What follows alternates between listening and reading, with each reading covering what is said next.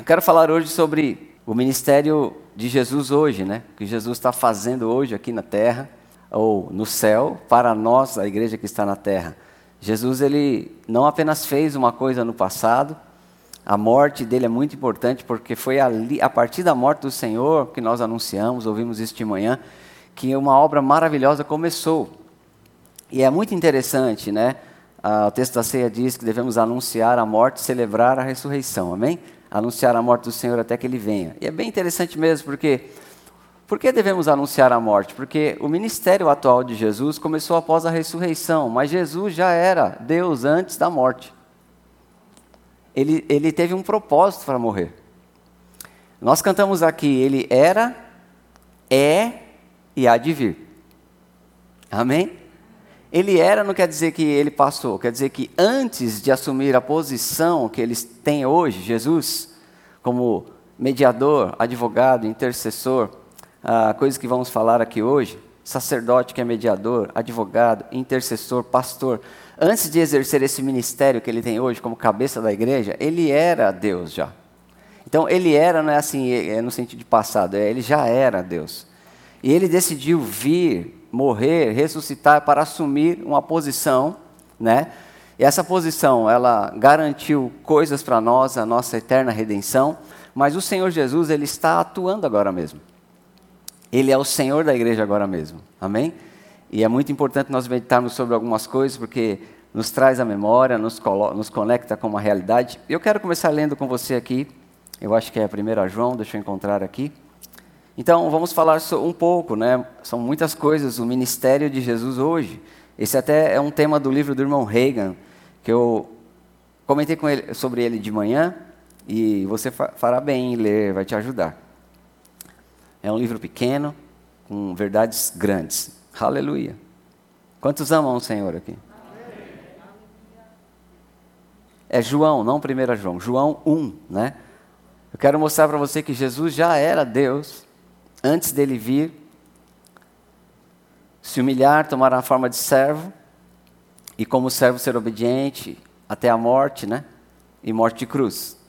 E a partir da sua morte, a ressurreição e a posição que ele tem hoje, que nos garante tantas coisas, tantos benefícios.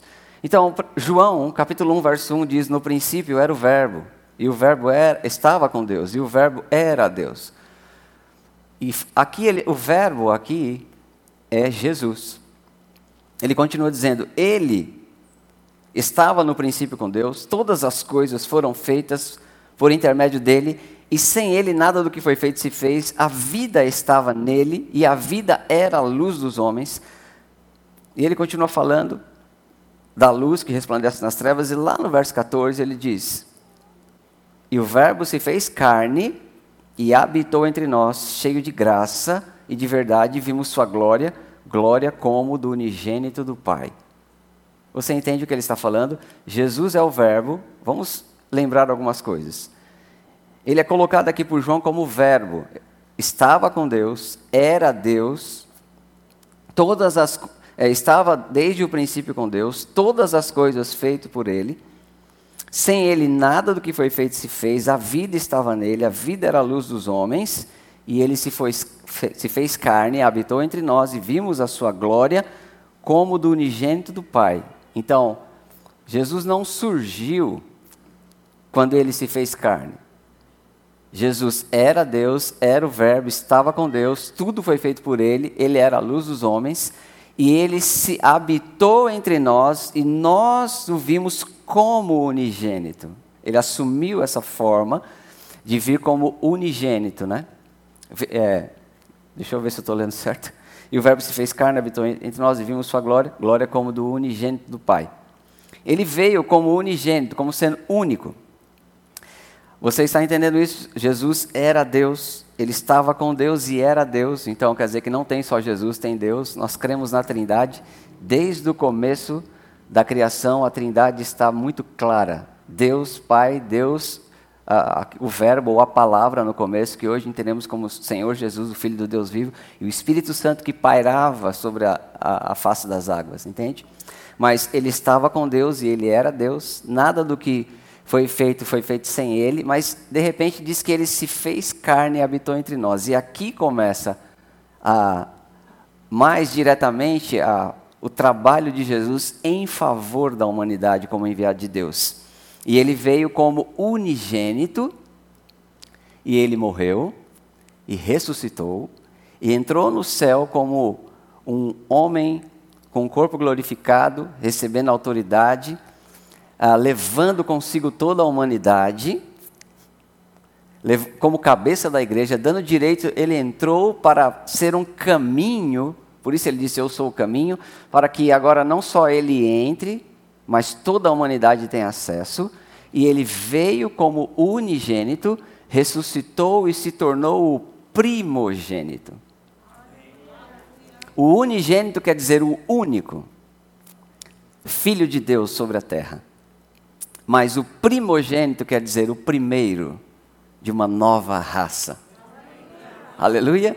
Jesus veio como precursor. O livro de Hebreus fala sobre isso, usa exatamente essa palavra.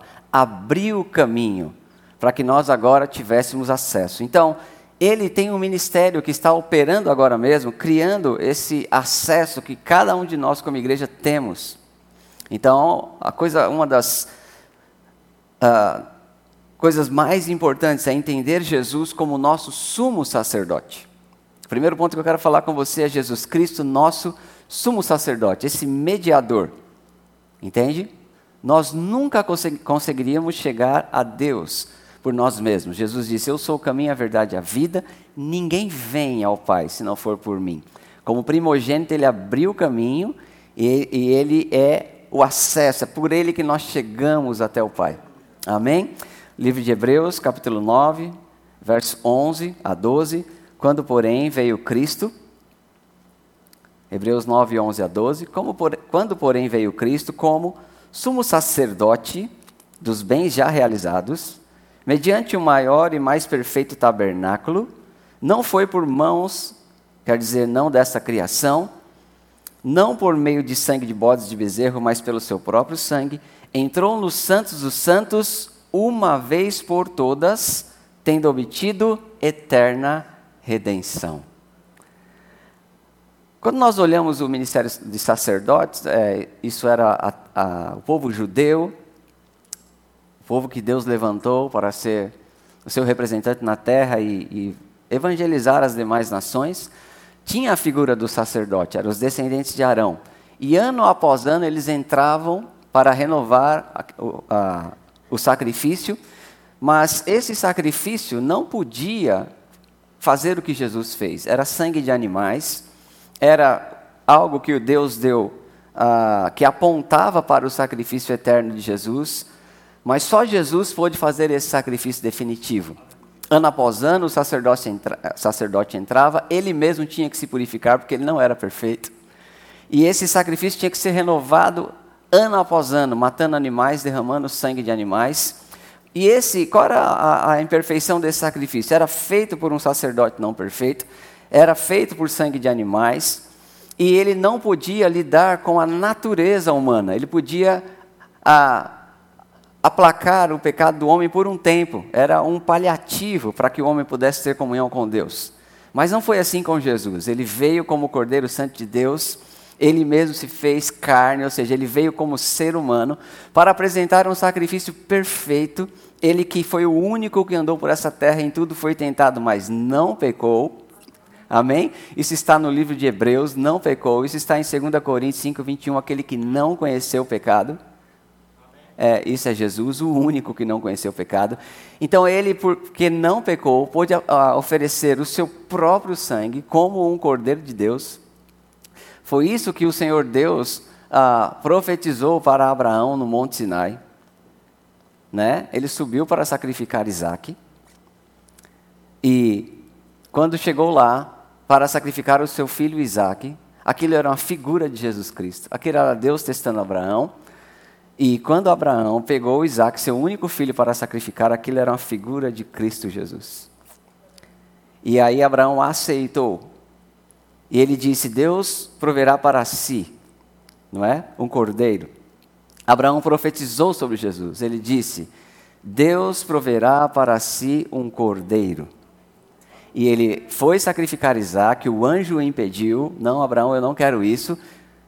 Entende? Deus só queria que ele tivesse disposto, porque Deus queria levantar a partir de Abraão, a dar a Abraão uma maior realização, uma grande promessa. E Deus tinha que ter certeza que o coração de Abraão era totalmente dele. E quando ele viu que ele estava pronto para sacrificar o seu próprio filho, o anjo bradou: Não faça isso. Ele parou. Isaac foi poupado. E Abraão tinha profetizado: Deus vai preparar para si um cordeiro. E de repente aparece um animal para que Abraão pudesse, no Monte Sinai, sacrificar o animal no lugar de Isaac. Mas aquele animal não era o cordeiro. A Bíblia nem diz que aquele animal era um cordeiro. Então, Abraão não estava falando que Deus ia mandar um, um bichinho para ele não ter que matar Isaac. Profeticamente, ele estava falando: Deus vai mandar um cordeiro que vai salvar a humanidade. Por isso, quando João Batista viu Jesus, ele que era profeta e veio para anunciar o caminho, ele disse: Eis o cordeiro de Deus, que tira o pecado do mundo. E Deus assim cumpriu, providenciou para si o cordeiro. Eis o cordeiro de Deus que tira o pecado do mundo. Foi o que João Batista disse. Então, Jesus ele entrou com o seu próprio sangue nos Santos dos Santos, lemos aqui Hebreus 9, 11 a 12, para de uma vez por todas obter eterna redenção. E ele, e ele assim se tornou o, o sumo sacerdote, aquele que pode purificar o pecado da humanidade. E esse é um dos principais ministérios de Jesus hoje. Ele é o mediador entre Deus. Ele não era. Ele era Deus. Nada do que Jesus conquistou após a sua ressurreição está no passado. Ele não era o sumo sacerdote. Ele é o sumo sacerdote. O sangue dele não era derramado. O sangue dele está valendo hoje, fazendo alguma coisa hoje. Nada do que Jesus conquistou está no passado. Ele é o sumo sacerdote. E quando qualquer pessoa na terra invoca o nome do Senhor, o sumo sacerdote entra em ação e a redenção é manifestada na vida daquela pessoa. Por isso, todo que invocar o nome do Senhor será salvo. Ora, se só Jesus salva, e ele já, já ascendeu, não é? já está sentado à direita de Deus e só Ele salva. Como alguém pode ser salvo hoje? Hoje aqui na Vila Matilde, no culto de hoje. Porque Ele não apenas salvou, Ele está salvando, Ele está atuando. Ele não foi, Ele é o sumo sacerdote. Sabe que até existe hoje, o povo judeu ainda existe. Sabe que ainda existe a, a linhagem dos sacerdotes em Israel? Sabe que nos próprios dias de Jesus tinha sumo sacerdote, Anás e Caifás? Jesus não é da tribo de Arão, ele é da tribo de Judá. Pela linhagem natural, ele nem poderia ser considerado um sumo sacerdote. Mas o livro de Hebreus diz que ele não veio da linhagem humana, ele não veio da, da linhagem de Arão, de Arão, ele veio, ele não veio da lei, ele veio da promessa. Da promessa que Deus fez a Abraão. E há muitas tipologias, por exemplo, Melquisedeque representa o Senhor Jesus. E Hebreus diz que Jesus é sacerdote segundo a ordem de Melquisedeque. Mas quando você vê a ordem de Melquisedeque, você não vê uma genealogia como as outras ordens, de que Melquisedeque gerou, gerou, gerou chegou em Jesus. Você vê Abraão encontrando Melquisedeque, em Gênesis 14, sacerdote do Deus Altíssimo, e depois você vê Jesus. Deus, Deus estava apenas anunciando que eu providenciei já um sacerdote para a humanidade. Aleluia! E você sabe o encontro de Abraão com Melquisedeque? Foi muito antes da lei. 430 anos pelo menos. Porque as cartas dizem: a lei que veio 430 anos depois da promessa, não pode revogar a promessa. Então, 430 anos, pelo menos, os estudiosos dizem 500 anos. ah, de Deus levantar Arão e os filhos de Arão e chegar até os dias de Jesus com Anás e Caifás, e até hoje lá em Jerusalém tem essa linhagem, Deus já tinha providenciado para si um sacerdote. Deus já tinha providenciado para si um cordeiro. E ele é Jesus. Ele veio, ele cumpriu, ele é. Jesus é o nosso eterno sumo sacerdote. Mais do que a linhagem de judeu, irmão. Você está ligado com Deus por meio de Jesus. Você não é filho de nenhuma das doze tribos, mas você é filho de Deus.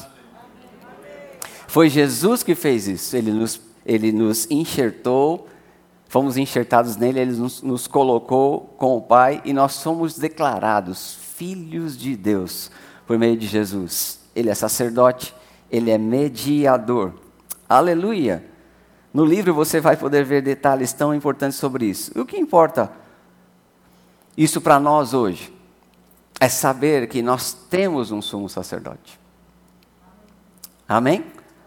As outras coisas que vamos falar, Jesus como nosso intercessor, advogado e pastor, ah, elas só são possíveis porque ele se tornou mediador. Na verdade, começa pela figura do sumo sacerdote. Qual era o papel do sumo sacerdote? Era se colocar no lugar do povo diante de Deus. E hoje Jesus é essa figura lá no trono da graça. Olha o que o livro de Hebreus diz: que nós podemos entrar confiadamente no trono da graça. Então não tem mais que cantar. Me leva no átrio, nos santos dos santos. Talvez eu chegue. Não, você já pode chegar no trono da graça. Ele entrou nos santos dos santos para de uma vez por todas abrir o caminho, rasgou o véu. Entende? Mas agora que ele está lá e você tem esse acesso por ele, ele tem trabalhos, coisas que ele está fazendo. Então eu estou dizendo para você isso, que é a partir do sacerdócio de Jesus que ele exerce as outras funções, como advogado, intercessor, pastor. Aleluia. Glória a Deus, diga Jesus é. Sumo sacerdote. Ele é mediador. Amém? Glória a Deus, vamos para outro ponto. Jesus como nosso advogado. 1 João 1,9, porque eu quero, eu quero aplicar isso, eu quero que você entenda como você pode tirar vantagem disso. E principalmente eu quero que você entenda, algumas pessoas aqui nessa noite em particular, que como é perigoso você negligenciar isso. Se Jesus está fazendo alguma coisa hoje, se Jesus é o sumo sacerdote, eu, esse sim é só para você pensar, porque eu sei que ele é. Se ele é o advogado, se ele é o intercessor, se Ele é o, o bom pastor, será que nós vamos conseguir, irmãos, terminar a nossa caminhada sem Ele? Não vamos. E isso que vamos falar aqui é muito importante. Nosso advogado. Você precisa. Eu preciso. 1 João 1, 9 e vamos até o capítulo 2, verso 2. 1 João 1, 9. Se confessarmos os nossos pecados, Ele é fiel e justo para nos perdoar os pecados e nos purificar de toda a injustiça. Se dissermos que não temos cometido pecado, fazemos-lo mentiroso e a Sua palavra não está em nós. Filhinhos, Filhinhos meus, estas coisas vos escrevo, vos escrevo para que não pequeis. Se todavia alguém pecar, temos um advogado junto ao Pai.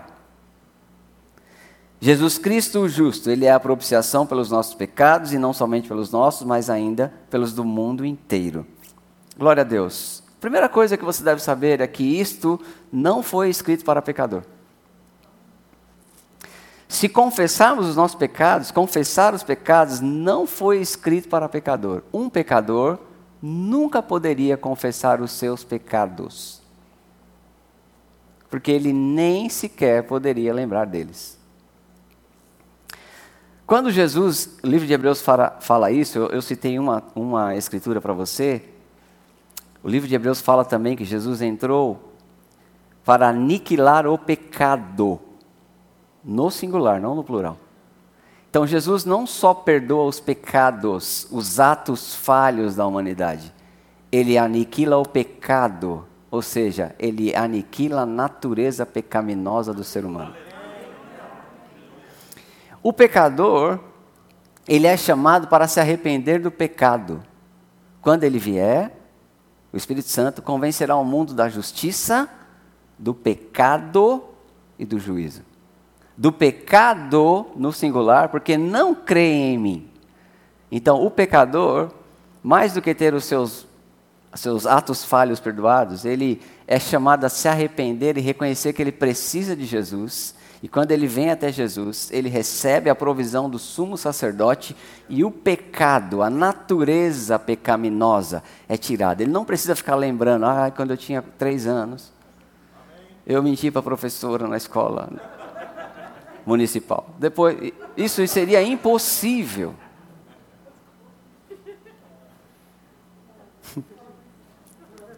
Entende? Então, o pecador, ele vem e ele reconhece a sua situação e ele reconhece a necessidade do sumo sacerdote. E Jesus entra em ação e o sangue de Jesus purifica de todo pecado, perdoa os atos falhos, lida com toda a iniquidade passada, mas acima de tudo muda aquela natureza pecaminosa. O meu ponto aqui é que no, aqui o Senhor não está falando, o escritor João, de, de, de pecador ficar confessando os pecados. Ele está falando que crente deve fazer isso.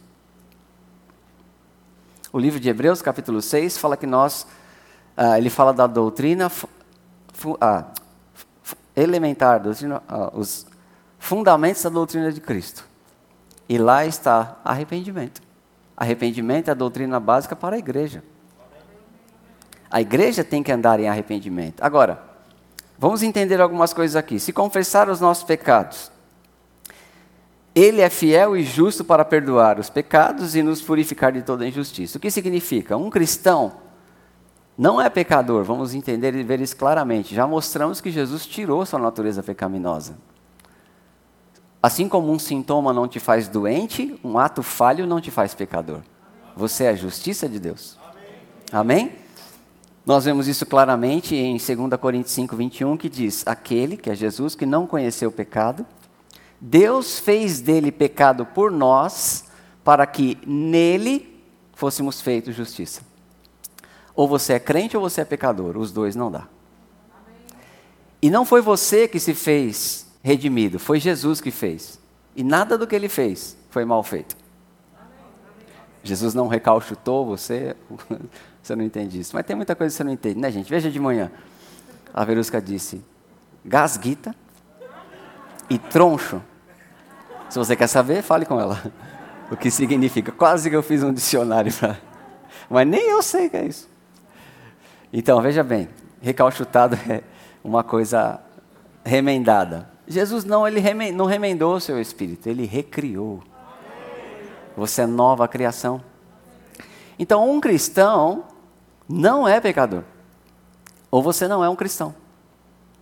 Um cristão é filho de Deus.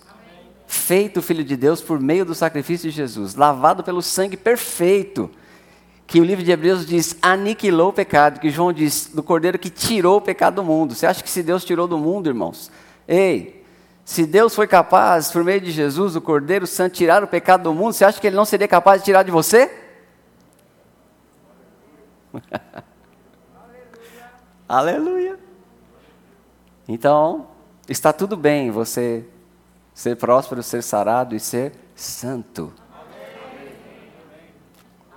Nós não ficamos cantando só tu és santo. Porque isso isenta uma responsabilidade, não. Quando nós cantamos só tu és santo, é um reconhecimento. Ele é santo, ele é tudo em nós. Mas só tu és santo não é bíblico. Só tu és santo muitas vezes vem de uma mentalidade que assume a natureza pecaminosa para usar isso de desculpa para pecar e falar eu não posso ser, só Deus é santo. Não, a Bíblia diz: sede santos, porque eu sou santo. e a capacidade para ser santo veio do Senhor, ele nos fez santos também. Então, nós temos que interpretar 1 João 1, 9, é, 1 João 1, 9 e, e até 1 João 2, 2 que lemos, sabendo já que nós não somos pecadores. Mas o fato de não sermos pecadores não quer dizer que não cometemos atos falhos. E se cometermos atos falhos, temos que nos ajustar. E é por isso que eu e você precisamos de advogado. Porque quando você comete ato falho, sendo crente, quando você, como crente, erra o alvo, peca, mente, faz qualquer coisa errada, você não pode estar diante de Deus sem culpa, sem condenação, chamando Deus de Pai, como se o pecado não existisse. Você não pode mais. Aquela posição foi comprometida. E se não fosse pelo advogado, nunca mais você poderia restaurar essa posição. Mas aleluia, temos um advogado. Você vai precisar dele para entrar. Olha o que ah, o livro de Hebreus diz: confiança por meio dele para entrar no trono da graça. Você chega cabisbaixo, constrangido, para falar com o papai, mas na porta da entrada do trono da graça, o advogado. Aleluia. Cheguemos com confiança diante do trono da graça de Deus para obter misericórdia e socorro em tempo oportuno. Estava lendo hoje o livro do irmão Hegel, ele contou ele contou uma ilustração sobre misericórdia que eu quero falar com você. Um pastor estava indo pregar numa igreja, excedeu a velocidade e foi multado. Nos Estados Unidos, quando você é multado, não sei se é assim em todo lugar, mas muitos lugares, tem um irmão aqui que morou lá, você pode ir para uma audiência, e ele foi para uma audiência, sabe, responder por aquilo, e ele poderia ser preso. Ele disse para o juiz: Sabe, eu estou errado, eu estava atrasado, eu precisava pregar a palavra, e eu, eu errei, excedi a velocidade. E se eu for preso, minha família vai ficar muito prejudicada, a igreja vai ficar prejudicada. E eu não posso clamar por justiça aqui para o Senhor, porque eu estava errado, mas eu vim clamar misericórdia. Ele diz: tem uma história na Bíblia de uma mulher que adulterou, isso o homem, no, no tribunal falando para o juiz. Tem uma história na Bíblia de uma mulher que adulterou, foi pega em adultério, e os seus acusadores chegaram até Jesus para acusar. E Jesus ficou escrevendo no chão. E depois o Senhor Jesus falou: Aquele que não tiver pecado, seja o primeiro a atirar a pedra. E os acusadores foram embora. Jesus olhou para aquela mulher e disse: Filha, nem eu também te condeno, vai e não peques mais. Eu estou disposto, eu estou aqui pedindo ao Senhor, juiz, misericórdia. E eu estou disposto a não errar mais. O juiz olhou para ele e falou: Essa história está na Bíblia, você pode me mostrar? Ele pegou a Bíblia, mostrou a Escritura. O juiz pegou e falou: Pô, eu dou aula na igreja tal há tanto tempo, nunca tinha visto essa. nunca tinha visto essa passagem. A partir de hoje vou começar a ensinar isso. Caso encerrado. Pá! Misericórdia. Uh, aleluia.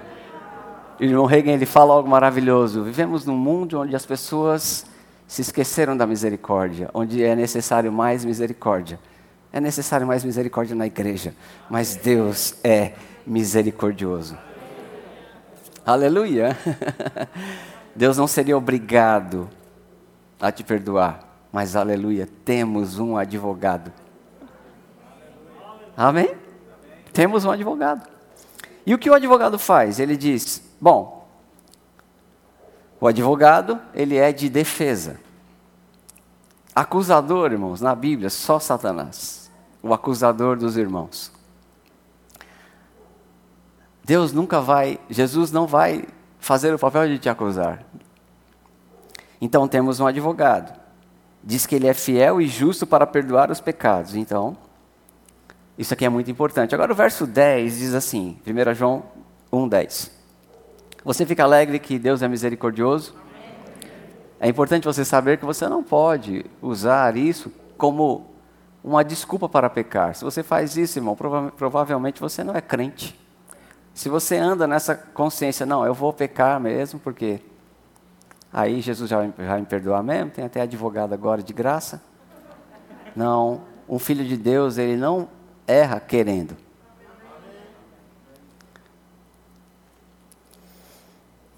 Você deve andar no temor do Senhor. Ser constante nisso, querer acertar. Saber que se nós precisarmos, temos um advogado. Mas é se. Não é o melhor. Você quer entrar envergonhado toda vez? Falar com Jesus? Falar com Deus? Nós não queremos, nós queremos acertar. Mas saiba uma coisa: um engano muito grande de Satanás. É, eu acho que nós não vamos começar a, passar, a conseguir passar desse ponto, Jesus como advogado, mas é, eu sei que muitas pessoas estão precisando exatamente desse ponto nessa noite, nesse tempo. Um engano que Satanás tem colocado é que você pode pecar e está tudo bem, não precisa falar com Deus. É mentira. É mentira. O engano que Satanás tem colocado nos nossos dias que é um outro desequilíbrio, é de que uma vez salvos, salvos para sempre. É mentira. Nós temos a segurança da salvação se permanecermos nele. Então, todas as vezes que você errar o alvo, só tem um jeito: fale com Deus. Fale com o Senhor. Não deixe o diabo te enganar que não precisa. Porque enquanto você não ajustar as coisas com o Senhor, você está como filho de Deus vivendo em injustiça. Então, por isso que o verso 10 diz assim: se dissermos, olha o verso 10, veja que ele está num contexto, confesse o seu pecado, ele é fiel e justo, no verso 9, para te perdoar. Se dissermos que não temos cometido pecado, fazemos-los mentirosos e a sua palavra não está em nós. Ué, pastor, somos justiça ou somos pecadores? Somos justiça. Mas se, como crente, ao cometer ato falho, o Espírito Santo de Deus fala ao seu coração, chamando você para arrependimento, e você cai no engano de Satanás dizendo, não tenho pecado, você está fazendo Deus mentiroso. Então você não pode, sendo filho de Deus, se cometer o ato falho, o Espírito Santo de Deus vai falar, a, a sua consciência vai falar. E se ela falar, você não pode, ao invés de confessar, que é o verso 9, dizer: Não tenho pecado, não preciso fazer isso. É isso que João está falando. Se ao invés de confessar um ato falho, como filho de Deus, você diz: Não tenho pecado, você está caminhando para a morte. Você está rejeitando a possibilidade de acertar as coisas. Amém? Então ele diz: Se dissermos que não temos cometido pecado, fazemos dele mentiroso. Quando Deus chama você no seu coração para arrependimento, não diga que não tem pecado. Não discuta com ele. Apenas se arrependa. Confesse. Você nunca vai ganhar uma discussão com Jesus com seu olhar sincero, terno, amoroso, verdadeiro. Você nunca vai ganhar uma discussão com ele querendo justificar. Quando no seu coração você sabe que está errado, meu irmão, você pode ser pastor, apóstolo, profeta, bispo, arcebispo, patriarca, só tem um caminho. Se rende, confessa, abandona. Provérbios 28, nós já voltamos para 1 João, esse vai ser o nosso texto-chave hoje, amém?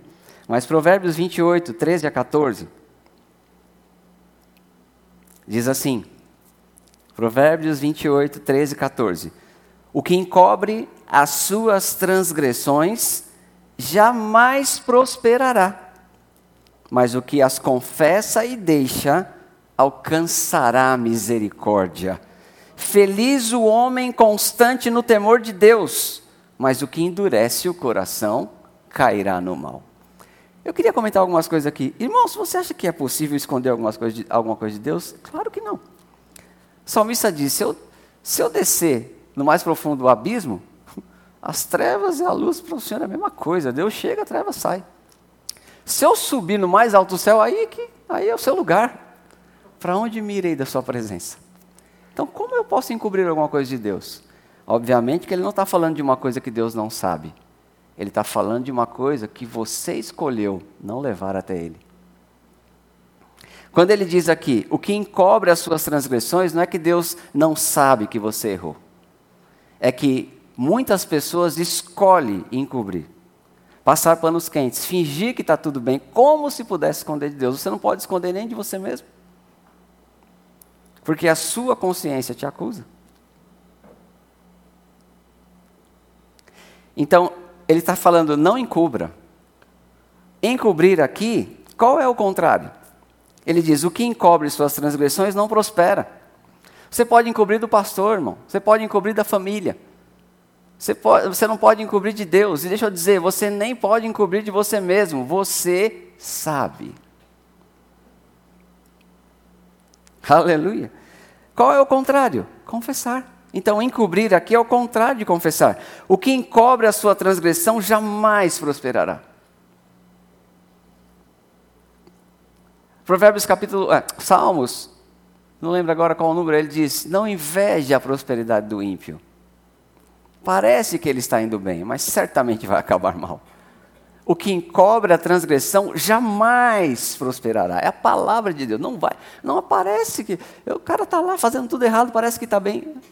Tenha misericórdia dele, ore por ele, não está bem, não vai prosperar. Então, qual é o contrário? Mas, mas, então, o contraponto.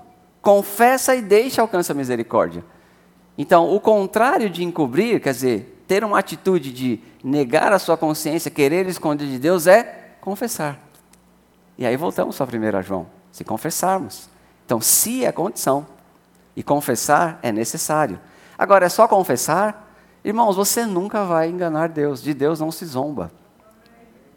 Ele diz em Provérbios 28, 13: o que, ah, o que confessa e deixa. O que é isso? Não é você confessar, Senhor, estou confessando aqui, tá bom? Então a sua palavra lá diz que eu tenho que confessar, estou confessando, está tudo certo, dá uma advogada aí, partiu, estamos juntos, valeu. Sem compromisso de melhorar. Então, se você vira um, um, um religioso, confessando sem compromisso de mudar, Deus sabe, irmão, não vai acontecer nada. Mas é o que confessa e deixa. É o que confessa e deixa. Ou seja, quando você confessa sabe, é, com a decisão de qualidade, eu não vou fazer mais. Arrependimento não é chorar. Arrependimento é mudar de direção. Eu já lidei com pessoas no gabinete que o caso era muito grave e a pessoa não se emocionou, nós não choramos. Mas pelo fruto vos conhecereis. Já vi gente que não chora e muda, já vi gente que chora e não muda. Arrependimento é mudar de direção. Então, você tem que falar com Deus com a decisão séria, não vou mais fazer isso. A pastora, eu, só essa semana falei com Deus sete vezes. Eu gosto muito do irmão Hegel, ele diz o seguinte: Jesus, entende? Se você falou com ele sete vezes, e sete vezes você confessou sinceramente, querendo mudar,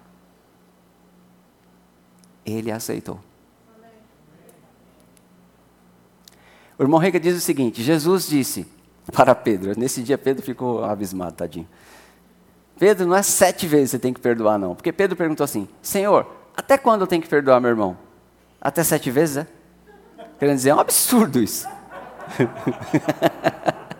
eu não acredito não, Jesus. Eu, eu, porque sete para o judeu era um número perfeito, né? Então ele falou assim, vou falar, vou entender esse negócio com Jesus. Está falando de perdoar isso, negócio não é fácil. Na própria força, não. Ele diz, Jesus, por acaso eu tenho que perdoar até sete vezes? Só falta você me falar isso, porque é isso que dá a entender. Aí Jesus diz, Pedro, porque Pedro estava olhando na perspectiva do que ele podia fazer. Jesus estava olhando na perspectiva do que ele faria com a natureza de Deus. Ele disse: Pedro, não sete, setenta vezes sete. Meu irmão. e se você fez a conta e acha que é 490, não é também, irmãos. Isso é sem limite. Se sete era perfeito, 70 vezes perfeito, irmão, é perfeitíssimo, entende? É sem limite. Então o ponto é: Deus pediu para nós perdoarmos com a natureza dele infinito, 70 vezes 7. Agora, você acha que Deus não estaria disposto para fazer por nós alguma coisa que Ele pediu para fazer pelo outro? Deus pediu para a gente perdoar 70 vezes 7. Isso é, sem limite. Você acha que Ele vai negar o perdão para nós? Não vai, irmãos. Quando Jesus Cristo fala sobre o perdão, Ele não fala sobre uma coisa que Ele não conhece. Quando Deus fala sobre o perdão, Ele não fala sobre uma coisa que Ele não conhece. Ele fala sobre uma coisa que Ele criou.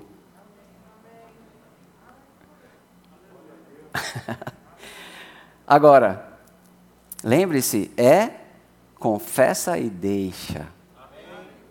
E eu, eu digo para você: você não vai precisar ir sete vezes falar com Deus sobre a mesma coisa se você está decidido mudar. Porque, irmãos, nós não queremos decepcioná-lo, nós não queremos desagradá-lo, nós chegamos com o coração contrito. Olha outra escritura: o coração quebrantado e contrito, o Senhor não rejeita. Então você não pode chegar a não ser com o coração quebrantado. Isso, se você faz isso, você não precisa ir muitas vezes, não. Glória a Deus, então.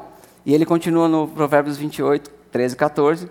O que confessa e deixa alcançará misericórdia. Feliz o homem constante no temor do Senhor, mas o que endurece o coração cairá no mal. Então, o temor do Senhor, você ser constante no temor do Senhor é: se o Senhor me chamar para arrependimento, eu vou. Eu estou com vergonha, mas eu falo com Ele. Ser constante, veja, qual é o contrário aqui? Ser constante no temor versus endurecer o coração. Deus falando com você, te chamando para arrependimento. A, a, a, o Evangelho, as cartas dizem, irmãos, não é, ignoreis que é a bondade de Deus que conduz para arrependimento. Deus com bondade chamando você para arrependimento e você endurecendo o coração. É o contrário do temor. O temor do Senhor, ser constante no temor do Senhor, não é ter medo, é não endurecer o coração. Se hoje ouvires a voz do Senhor, não endureça o seu coração. Entende?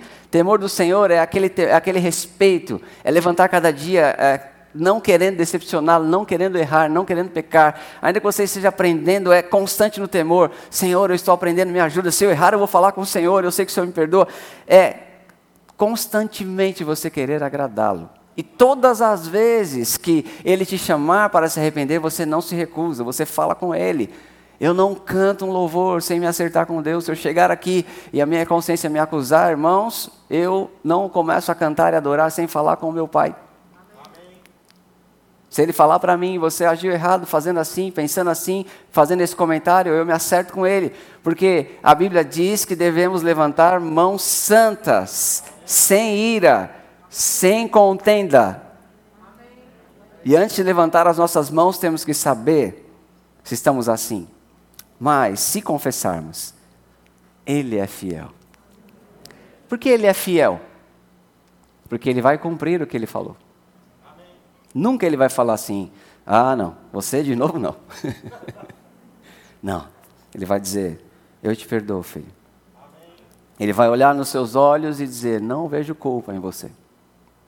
Glória a Deus. Então, não diga que não tem pecado. Volte para 1 João, vamos começar a terminar.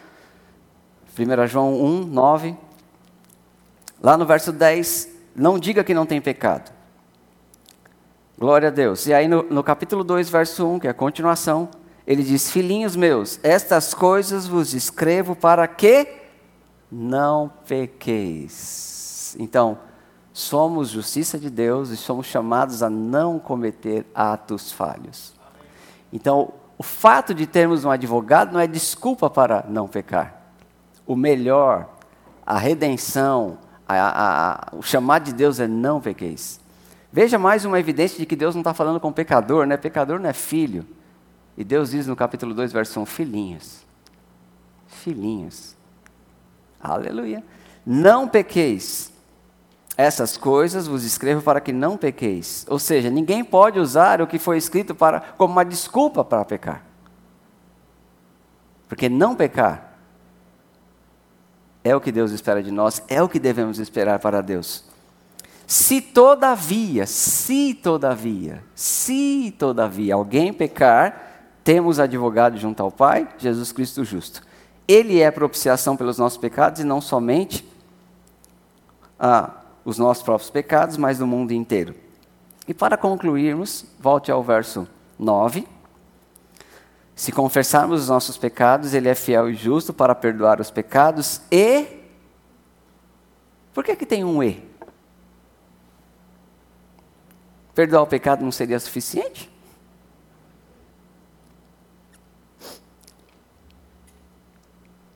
E o que está escrito?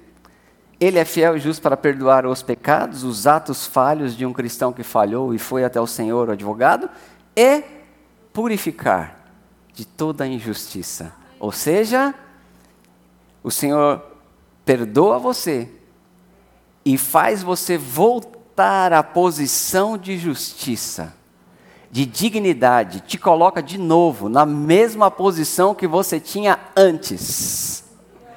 Então eu vou aplicar isso, quero que o tecladista venha aqui. Deixa, quero ser prático com você para nós concluirmos. Não aceite nunca ter comunhão com Deus sem estar acertando as coisas com o Senhor Jesus. Toda vez que a sua consciência te acusar, fale com Ele. Toda vez que falar com Ele, fale decidido a não errar mais. Isso vai te ajudar, vai restaurar a sua posição, vai vir força. Tem um tecladista, eu fui arrebatado. Não, eu estou aqui, arrebatamento não é. Rafael, quer tocar? Obrigado. Libera o tecladista lá, irmão. O Rafael vai tocar. Os irmãos estão fazendo mais de uma atividade aqui na igreja, né? Glória a Deus. Veja bem, ele purifica de toda injustiça todas as vezes. Todas as vezes. Que nós errarmos, fale com o Senhor. Não é desculpa para pecar, mas se acontecer, fale com Ele, vai te dar força, vai impedir que você fique sem comunhão. Porque muitos irmãos na igreja ah, e ficam frios, né? o, texto, o texto da ceia não fala sobre isso. De pessoas frias, fracas, muitos que dormem. Não estariam assim se estivesse confessando, se estivesse lidando com aquilo. Então, não deixe o diabo te enganar. Fale com o Senhor. Senhor, me perdoe. Amanhã será melhor. Com a tua força, com a tua graça eu consigo. Ele restaura a sua posição de justiça. Se você precisa fazer isso hoje, então faça. E tome a sua ceia com tranquilidade. O texto da ceia diz: examine o homem a si mesmo. E depois o quê? Vai para casa, chora, fica seis meses sem comunhão, deixa o Covid te pegar, para de vir no culto. Examine-se o homem a si mesmo e depois beba e coma. Oh, aleluia!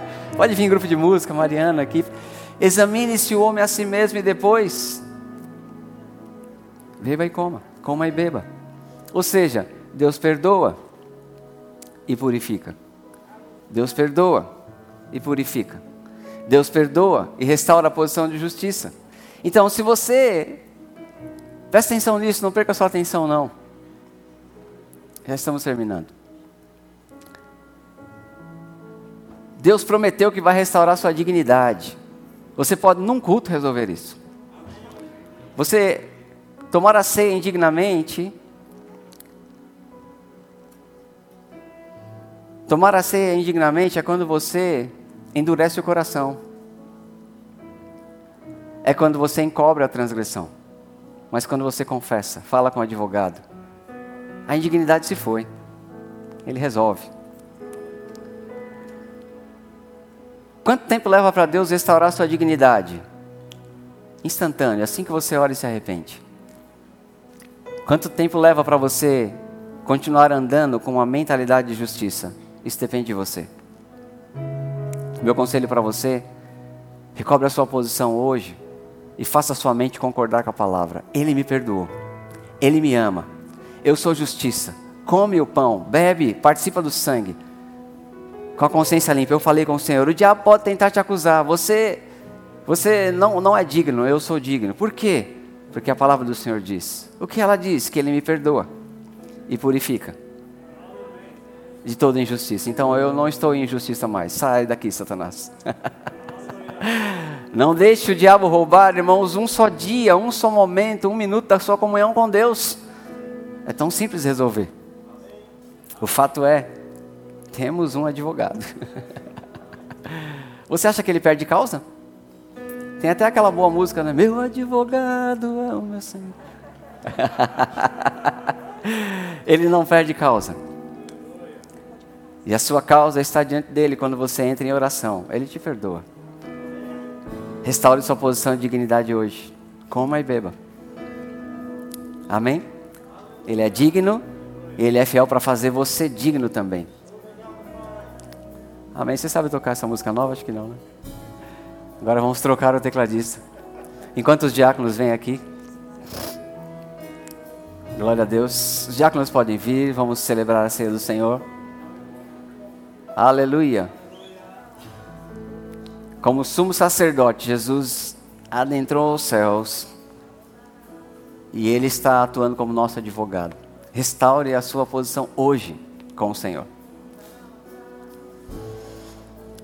Essa frieza espiritual vai sumir hoje. Eu quero dar esse tempo para você enquanto nós cantamos aqui uma canção suave. Eu quero que você feche os seus olhos. Você está me ouvindo? Eu quero que você feche os seus olhos. Fale com Deus.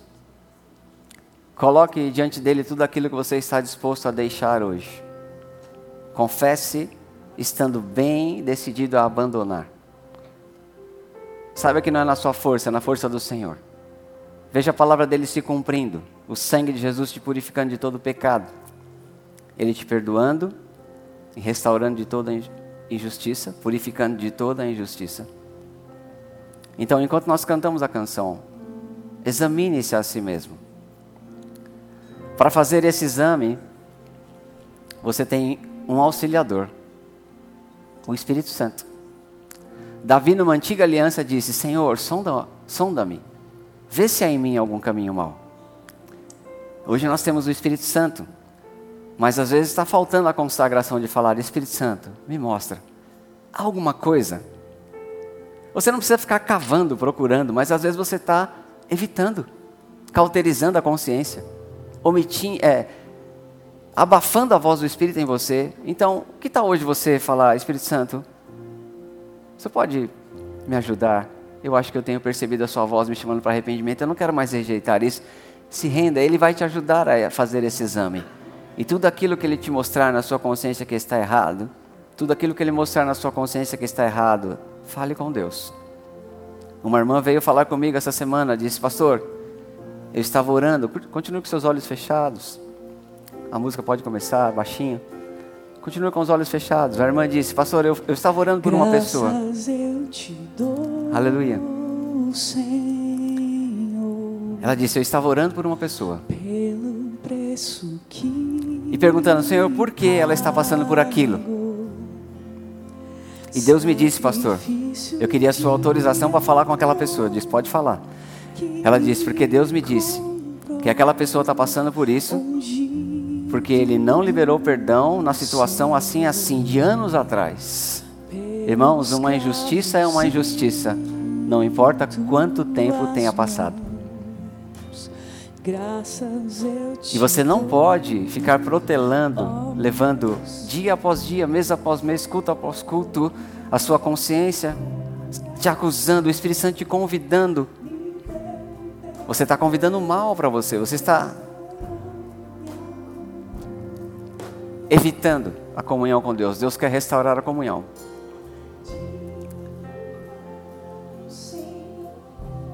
Deus quer restaurar a comunhão hoje. Aproveite esse tempo. Ore ao Senhor.